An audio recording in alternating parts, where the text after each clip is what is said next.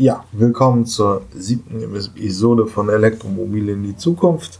Heute gibt es mal einen wirklichen weiten Ausblick in die Zukunft. Wir machen einen Bericht, ich kommentiere einen Bericht vom Schleswig-Holstein-Magazin des NDRs über das autonome Fahren in den Gesande. Ja, sehr schöner Artikel, äh, sehr schöner Beitrag eigentlich da aus dem Schleswig-Holstein-Magazin. Ähm, ist halt Regionalfernsehen, ich bringe ein paar Perspektiven international und auch was das Deutschland insgesamt bedeutet. Was haben wir denn heute sonst noch? Ähm, eben politisch ist noch irgendwie wieder heiße Diskussion, aber Scholz will eigentlich das Elektroauto noch jetzt länger fördern und so weiter. Und finde ich ein sehr interessanter Punkt, der mich auch bestätigt hat, diese Podcast-Reihe zu machen, ist, die Deutschen sind immer noch sehr schlecht über das Elektroauto informiert. Das hat Capgemini mal erfragt. Ähm, wo liegen die großen Informationsdefizite und was hindert die Leute einfach vom Informationsstand, sich ein Elektroauto zu kaufen? Ähm, die ersten Logistiker fangen auch wirklich an, äh, in der Innenstadt elektrische Transporter einzusetzen. Ich habe ein Beispiel GLS in Düsseldorf. Ähm, das ist, liegt eben auch daran, dass wir jetzt schon 16 elektrische Transporter auf dem Markt haben. Ja, dann haben wir noch äh, drei Gäste bei den Zukunftsmobilisten gehabt. Ähm, das war ganz interessant. Ähm, zwei Versatzstücke bei den Modellvorstellungen. Ähm, ähm, Honda macht mit seinem elektrischen Kleinwagen ernst und i.go Mobile aus Aachen, ein Startup aus der RWTH Aachen Umfeld, weitet seine Modellpalette aus. Ähm, es ist einer der zentral ist der Kleinstwagen, davon gibt es jetzt aber auch nochmal ein kleines Shuttle und eine Sportversion. Wo steht Deutschland im europäischen Vergleich, was äh, die Bereitschaft zum Elektroauto angeht, ist auch noch ein Thema, weil es eine neue Studie von einem Flottenbetreiber gibt. Wo ist der Markt? Wo ist die Ladestruktur? Wo ist der politische Förderkulisse? Alles ist drin. Und wir sind auf Platz 6 von 22 europäischen Nationen. Ähm, Carsharing. Ähm, ein Anbieter will jetzt wirklich ernst machen und sich als Elektroauto-Carsharer anbieten. Das stelle ich einmal kurz vor und ist eigentlich eine spannende Möglichkeit für Großstädter, elektrisch zu fahren, ohne sich ein eigenes Auto ans Bein zu binden. Okay, viel Freude mit der Episode. Ja, gleich der erste Teil beim Pressespiegel ist sehr, sehr relevant für den Durchschnittsautofahrer. Jetzt gibt es eine politische Diskussion in Berlin. Seit Januar 2019 soll, gilt die 0,5% Regel. Und das heißt, ja, im Prinzip äh, das Dienstwagenprivileg, was ja an sich das Autofahren schon sehr vergünstigt, gilt jetzt natürlich für Elektroautos und auch im sehr starken Maß ist fast doppelt so günstig wie normal. Ähm, und ähm, Zudem es gibt noch immer die, die Kaufprämie, die soll aber dieses Jahr auslaufen. Sie kriegen 4000 als privater äh, Autokäufer Käufer und 3000 bei einer Einführung in gewerbliche Flotten. Ähm, das ist auch schon relativ relevant, denn mit diesem Preisunterschied, gerade bei asiatischen Herstellern, haben sie eine Kostenparität zum normalen Verbrenner. Das soll auslaufen die Förderprämie war allerdings auch in der Tat nicht sonderlich erfolgreich. Das ist im Link auch, den ich beigefügt habe, nochmal na genau nachzulesen. Das hat bislang nicht wirklich die, den Hochlauf des, des Elektroautos befördert. Aber äh, sie soll verlängert werden. Scholz, unser Finanzminister, meint sogar noch ganze zehn Jahre. Das ist sehr interessant. Man muss es jetzt sehen. Natürlich, also es ist klar, äh, die politischen Rahmenbedingungen sind dafür da. Da gibt es jetzt bis auf die AfD und Teile der FDP äh, kaum noch jemanden, der irgendwie an den Verbrennern wirklich ernsthaft festhält. Ähm, und weiter bleibt diese sehr gute Förderung für Elektroautos hin erhalten. Ähm, man wird es sehen. Aber bislang ist das auch noch nicht in trockenen Tüchern. Also ich kann Ihnen auch noch nicht genau versprechen, wie die Regelungen genau sein werden. Hoffentlich gibt es dann, dann irgendwann mal eine verbindliche Aussage seitens der Bundesregierung. Okay, damit der erste Teil. Und dann schauen wir mal, ob äh, wie diese politische Wirkung dann bei den normalen Autokäufern und Bürgern angekommen ist und wie sie sich über das Elektroauto informiert werden. Ja, mir ist da eine im Link auch beigefügte Studie unter die Augen gekommen. Eine Umfrage in Deutschland, ein bisschen schwache methodische Qualität von Capgemini. Aber trotzdem sind die Zahlen die relativ deutlich. Zwei Drittel der Deutschen fühlen sich über das Elektroauto unzureichend informiert und eben auch nicht in der Lage, eine informierte Entscheidung zum Kauf zu treffen. Das ist ja auch ein bisschen Sinn dieser Podcast-Reihe, diese, diesen Zustand zu ändern. Ähm, nur nur ähm, auch gerade zum Beispiel beim Akku, das ist natürlich beim Elektroauto, auch gerade wenn man es gebraucht kauft, also ohne Herstellergarantie oder wenn die Herstellergarantie auch schon ein paar Jahre ähm, alt ist, ähm, ähm, fühlen sich nur ein Drittel gut informiert. Was ist, also im Kern geht es eigentlich darum, dass die Batterie ähm, ähnlich ist wie der Prozessor im Laptop, den Sie jetzt wahrscheinlich vor sich haben.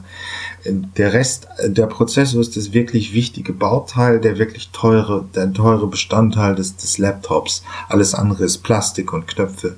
Das kann man relativ einfach ersetzen. Genauso ist es mit der Batterie auch. Wir reden jetzt momentan noch in der Anwendung über Lithium-Ionen-Batterien. In der Forschung gibt es ein bisschen was anderes, aber das ist für Sie nicht so relevant.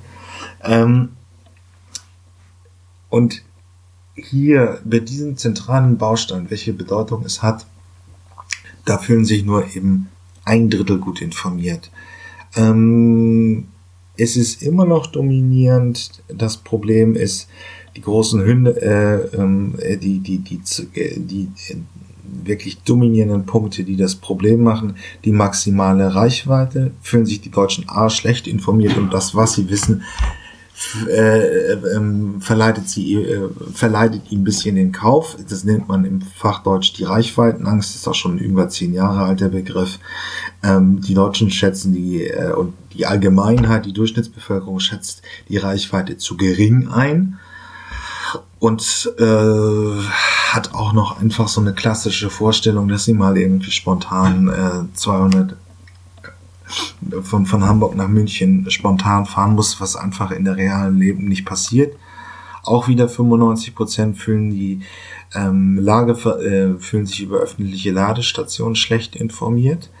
Ähm, das ist jetzt schwierig. Ähm, das muss man echt erwarten. Ich habe mich auch neulich ja erst mit äh, bei den ähm, bei ähm, den Zukunftsmobilisten darüber unterhalten. Wenn in Zwickau Volkswagen sein Band anschmeißt, dann geht die Elektromobilität in Deutschland los und auch hier drei Viertel der Deutschen würden sich nur für etablierte Marken Bezug, äh, ähm, überhaupt ans Elektroauto rantrauen. Ähm, das sind in Deutschland im Regelfall deutsche Marken. Also in, 70 Prozent ähm, des Autoabsatzes geht an die deutschen Konzernmarken. Das umfasst dann Audi, Skoda, Seat und wie sie alle heißen und Daimler, BMW und ähnliches. Deutsche kaufen als deutsche Autos, das ändert sich eben nicht durch die Elektromobilität, deswegen äh, ist der äh, Markthochlauf auch so ein bisschen zögerlich ähm, weil im Prinzip die deutschen Hersteller Fahrzeuge auf dem Markt haben, dann geht es auch los. Ähm, das ist in China schon anders. Ein Drittel würden sich auch an neue Marken verändern. Aber das ist halt einfach keine etablierte Automarkt. Äh, da kaufen die Leute ein bisschen freier. Ähm, in Deutschland wird der Schwenk zum Elektroauto ähm, bedeuten, dass es erst dann losgeht, wenn deutsche Hersteller Fahrzeuge auf den Markt äh, bringen. Allerdings ist das jetzt auch 2019, 2020 der Fall. Ähm, also, es ist noch viel zu tun in der Informationspflicht. Ich, vor allen Dingen, wenn ich mich auch ähm, mit der Durchschnittsbevölkerung, normalen Leuten unterhalte, ähm, ist das immer noch eine politische Diskussion. Es geht um für oder wider von NOx und Werte und Lungenärzte, die da irgendwelche Rechenfehler präsentieren und ähnliches und ähm, Innenstädte und so weiter. Ähm, mit dem Elektroauto beschäftigt sich die meisten Menschen eben nicht mit dem Fokus, ist das für mich ein Produkt, passt es zu meinem Leben, so wie man eine Kaufentscheidung beim Laptop oder der Waschmaschine eben trifft. Ähm, deswegen habe ich eben diese Podcast-Reihe auch eingeleitet, um wirklich praxis-, anwendungsorientiertes zu erklären und ein bisschen aufzubereiten. Okay, bis gleich, bis zur nächsten. Ja, ich wollte den Aspekt heute auch nochmal bringen. Ich habe es letztes Jahr ja auf meinen Blogs Elektroauto Vergleich.org und automatisiertes Auto auch mehrfach beschrieben. Wir haben 2018 16, 16 elektrische Transporter auf dem deutschen Markt. Und jetzt passiert es dann auch endlich. Viele, ich, ich habe das schon seit Jahren gepredigt. Ähm, die ersten Logistiker fangen eben an, die, die Innenstadtversorgung einerseits jetzt hier, der Link ist auch beigefügt, mit dem elektrischen E-Crafter ähm, von Volkswagen zu bedienen. Der, das ist also der größere, glaube ich, dreieinhalb Tonner äh, der Transporterklasse von Volkswagen. Und auf der anderen Seite haben wir noch elektrische Lastenräder für die letzte Meile, also vom City Depot, wo Güter gelagert werden und dann nee, die, der Transport in der Innenstadt Logistik.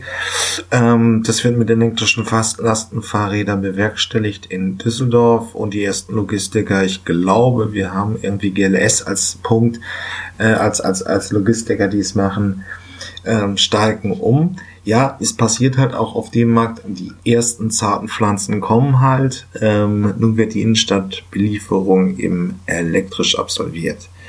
Ähm, okay, bis gleich. Willkommen bei der Rubrik hier Gäste bei den Zukunftsmobilisten. Ich habe ja eine andere Podcast-Reihe, die Zukunftsmobilisten. Da geht es mir um Fachinterviews mit wirklichen Experten in dem Feld. Das ist keine Schleichwerbung für einen durchschnittlichen Autofahrer. Der muss sich das jetzt nicht fünf Professorenstatements anhören, wenn er ein Auto kaufen will. Aber ein paar Aspekte sind doch interessant. Ich hatte Wald Kanzler in der letzten Zeit.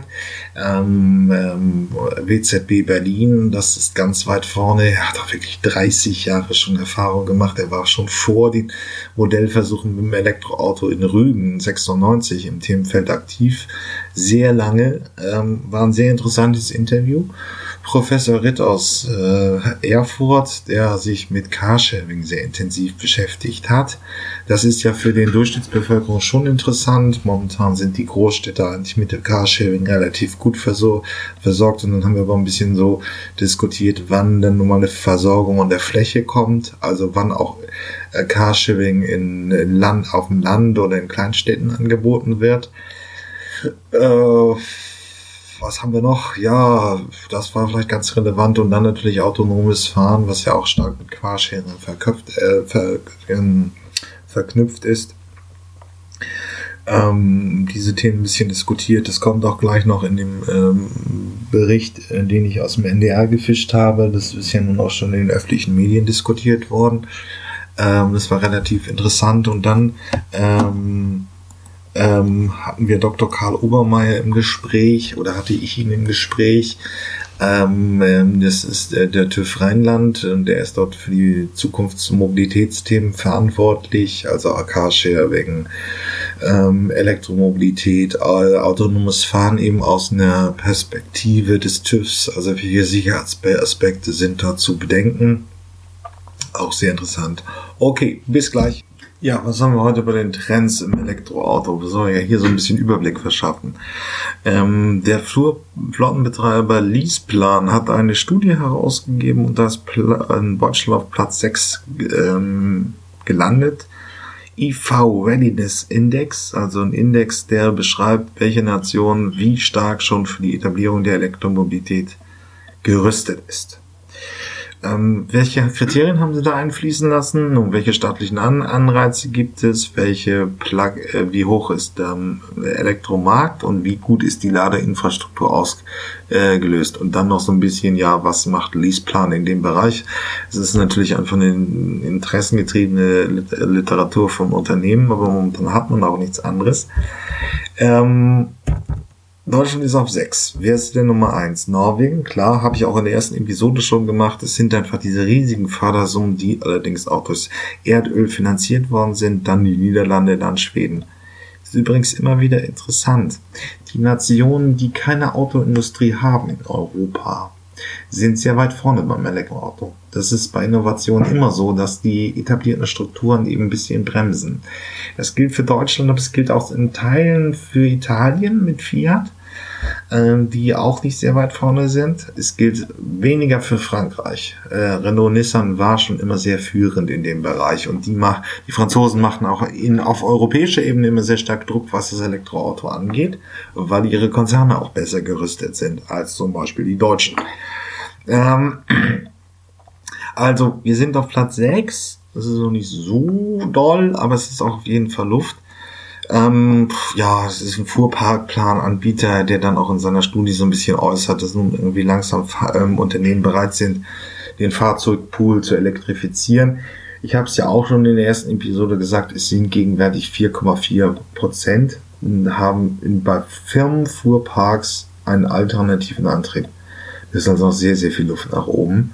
Und äh, übel ist es natürlich auch, weil ähm, weil äh, gerade einige Unternehmen, ich meine jetzt nicht die ähm, Vertriebler, die 400 Kilometer am Tag fahren, aber ich meine andere Fuhrparkprofile, die könnten durchaus mit der Umstellung aufs Elektroauto schon auch Geld sparen. Aber dazu wird auch in dieser Podcast-Reihe bald noch mal ein bisschen mehr kommen, wie man das machen soll. Okay, bis gleich. Ja, wie gehen die Mainstream-Medien, damit meine ich jetzt wahrscheinlich noch nicht Podcast, ähm, mit dem autonomen Fahren um. Eigentlich ist mir ein schöner Beitrag vom Schleswig-Holstein-Magazin des NDRs vor die Füße gefallen. Ähm, das Schleswig-Holstein-Magazin läuft hier immer im, im Regionalprogramm in Schleswig-Holstein um, ähm, um halb acht bis acht Uhr die Tagesschau ran. Ähm, ja, es ist halt Provinzfernsehen, aber es ist ja auch in, auch in Ordnung, dass das so ist. Ähm, die fangen den Artikel über das autonome Fahren beziehungsweise den Modellversuch in Nordfriesland auch sehr schön an. Was bedeutet das autonome Fahren für Menschen in der Provinz? Die großen Treiber sollten, sind vielleicht bekannt. Menschen können eben ja, aufs eigene Auto verzichten. Eine strukturschwache Region wie Nordfriesland es eben ist, das ist die Wiese vor Dänemark. Ähm, ist nicht viel los, die, der öffentliche Nahverkehr ist schlecht, man ist aufs Auto, aufs, auch auf den konventionellen Verbrenner angewiesen.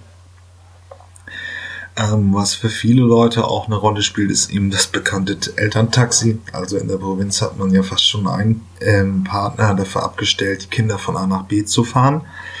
Ähm, und ähm, von A nach B zu fahren und ähm, das könnte sich eben mit der autonomen Technologie deutlich ändern, dass man irgendwie wirklich in der Provinz lebt, trotzdem ein vernünftiges Sozialleben hat und eben nicht mehr ein eigenes Auto braucht, sondern eben, ja, die, diese autonomen Taxis machen den ÖPNV einfach besser, die Versorgung ist besser ein, und dann natürlich eben ältere Menschen, die auch sehr Einschränkungen haben oder auch leichte Behinderungen, ähm, können dann trotzdem noch am normalen Leben teilnehmen und äh, äh, brauchen dafür kein eigenes Auto mehr. Und das wird eigentlich ganz schön in diesen 30 Sekunden am Anfang mal dargestellt.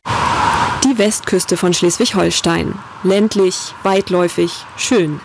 Aber wer hier wohnt, ist fast immer auf ein Auto angewiesen. Gerade junge und ältere Menschen sind dadurch weniger unabhängig. Die Strecken, die ein Bus auf dem Land zurücklegen muss, sind häufig nicht rentabel. Das Problem? Weite Entfernungen und wenige Nutzer, Meist gibt es nur wenige Busverbindungen am Tag. Weit abgelegene Ortsteile sind oft gar nicht an den öffentlichen Nahverkehr angebunden. Diese Einführung haben eben gezeigt, was die Technologie bedeutet. Jetzt kommt gleich noch mal eine Minute aus dem Beitrag, wo sie das Konzept in enge Sende darstellen. Dazu muss man sagen, das wird in Fachkreisen natürlich ein bisschen intensiver diskutiert dazu, bei normalen Menschen. Es gibt zwölf äh, Modellversuche, die sind alle sehr ähnlich zu dem, was wir jetzt gleich in der Minute aus Enge Sande hören. Ähm, ist, ähm, diese Modellversuche sind, sind, sind, laufen natürlich halt auch. Ähm, das gibt es zum Beispiel auch in der Charité in Berlin, also ein abgestrecktes Klinikgelände, auf dem ein autonomes Fahrzeug herumfährt und ähm, ähm, Patienten von einer Station zur nächsten bringt. In Fachkreisen wird schon darüber diskutiert, wann diese autonom, automatisierten Systeme schon solche Fahranwendungen wie zum Beispiel Autobahnfahrten übernehmen können. Autobahnfahrten sind ja im Prinzip relativ lang und stupide, also eine Strecke ähm, und es ist relativ vorgegeben. Das ist bei weitem weniger komplex als zum Beispiel Stadtverkehr, wenn also verschiedene Fußgänger, Radfahrer, Mischverkehre, wie man das so nennt, unterwegs sind. Ähm, äh, da soll es schon hingehen, aber diese, diese Modellversuche, wie ja jetzt gleich in der Minute 15 bei aus Enge Sande dargestellt werden, sind so im Gegensatz der deutsche Schnitt. Ähm, ja, viel, viel Spaß mit der Minute. Das soll sich durch ein Modellprojekt nun ändern. Über eine App kann man sich den Bus dann rufen, wenn man ihn braucht, ähnlich wie ein Taxi. Die Busse sollen ohne Fahrer autonom durch Nordfriesland fahren.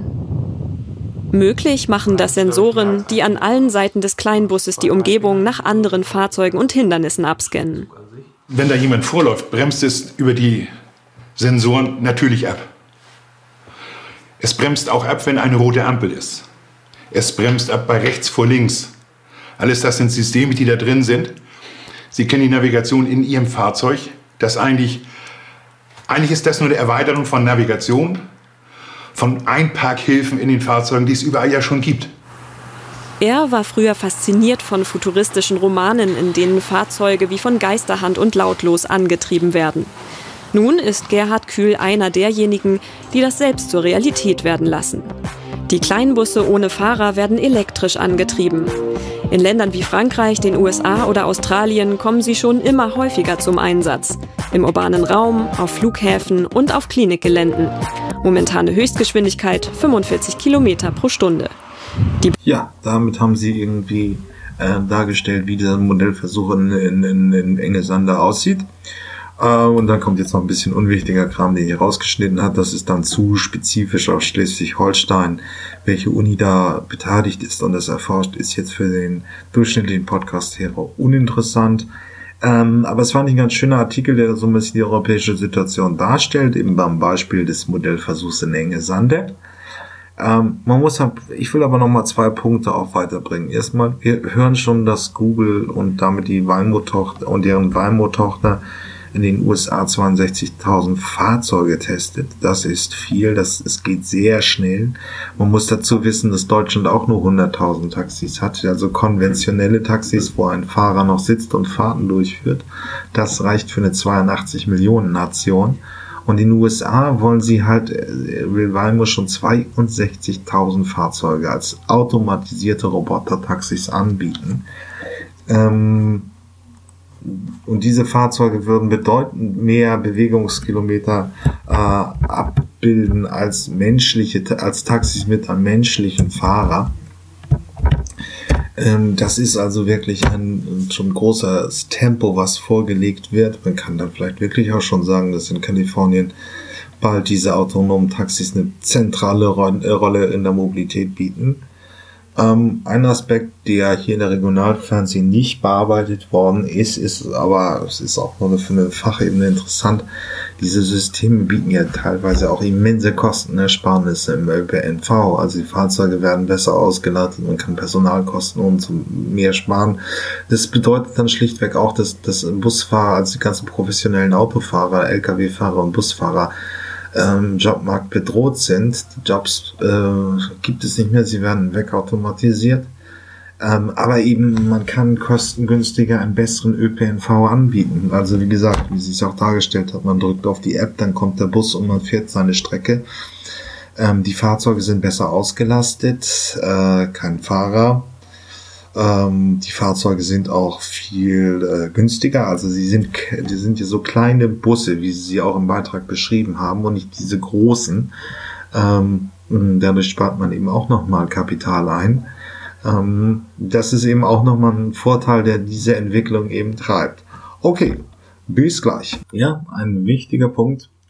Ähm, die Autovermietung ja, sie würden sich als Autovermietung bezeichnen, weil das ist immer ein bisschen schwierig abzugrenzen.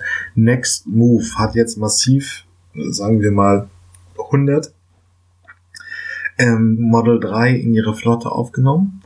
Und äh, sie haben jetzt auch schon sehr viele ähm, Fahrzeuge eben ähm, ähm, aus dem elektrischen Bereich in ihren Fahrzeugen drin. Der iPace von Jaguar, das ist ein relativ großer SUV, ich glaube 70.000 Euro ähm, der Ioniq von Hyundai, der Kona von Hyundai, der Kia Niro. Ähm, alle Fahrzeuge kann man entweder langfristig mieten oder auch kaufen. Äh, Next Move will nun wirklich E-Auto Carsharer anbieten werden und es ist ein sehr ernsthafter Anbieter, der auch kapitalstärker ist. Es ist eigentlich natürlich auch für Großstädte eine sehr, sehr gute Möglichkeit, ähm, ein Elektroauto zu fahren und gleichzeitig aber eben nicht äh, die Verpflichtung zu haben, es wirklich besitzen zu müssen. Das heißt, Parken und ähnliches fällt dann weg. Es wird aber sicherlich teurer werden, aber damit hat man nur als Großstädter wirklich eine sinnvolle Möglichkeit, ähm, Elektroauto zu fahren. Was meine ich damit? Ähm, wenn Sie in einer Großstadt leben und mehr Familien, mehr Parteien, Haushalt, Etagenwohnung leben und keine stabile Lademöglichkeit haben und auch in der Eigentümerveranstaltung äh, es nicht durchbekommen, dann können Sie eigentlich kein Elektroauto besitzen. Melden Sie sich gerne, wenn Sie Meinung des dort sind, das geht trotzdem, ich kriege das auch hin. Ähm, aber ich sehe das Problem eben darin, dass man, wenn man in der Großstadt ist, nur sehr schlecht stabil laden kann. Die meisten Elektroautos gehen halt auch an Menschen in der Provinz oder auf dem Lande, die zu Hause eine eigene Garage haben und ihr Elektroauto auch einfach dann laden können. Ähm, und deswegen ist so ein Angebot von Next Move nicht schlecht für Menschen aus der Großstadt, die aufs elektrische Fahren umsteigen wollen zumal man auch in der Großstadt nicht unbedingt ähm, ein eigenes Auto braucht. Also sie nutzen es ja im Regelfall nur ein paar Stunden, nur wirklich wenige Minuten am Tag. Es gibt halt auch schon sehr viele äh, Sharing-Möglichkeiten. Das habe ich auch hier schon in der zweiten, dritten Episode dargestellt. Es gibt in Hamburg für eine Strecke von viereinhalb Kilometern glaube, sechs Carsharing-Systeme mit 12, 13 Anbietern. Ähm, das heißt, sie haben eine relativ große Möglichkeit und ob sie da wirklich ein eigenes Auto brauchen, ist eine andere Frage. Jetzt könnten sie sich es mal bei Bedarf von Next Move mieten. Und das sind immerhin mit 100 Fahrzeugen vom äh, Model 3 von Tesla. Ähm, ja, das ist einfach nochmal nachzutragen. Also ist ein bisschen was passiert in Großstädten. Ja, das war Episode Nummer 7. Ähm, ein bisschen zeitverzögert, aber dafür ähm, mit einem kleinen Fokus auch ins autonome Fahren. Ist vielleicht nicht so relevant gewesen für den durchschnittlichen Elektroautokäufer, aber war auch interessant und war auch mal wichtig. Ähm, würde mich freuen, wenn sich hier mal jemand melden würde, der ein Elektroauto gekauft hat oder kaufen wollte. Wie sind die Erfahrungen gewesen? Einfach in der Podcast-Beschreibung nachgucken oder eben bei jürgen.fagt.elektroautovergleich.org melden. Ja, ich freue mich auf die nächste Episode. Bis dann.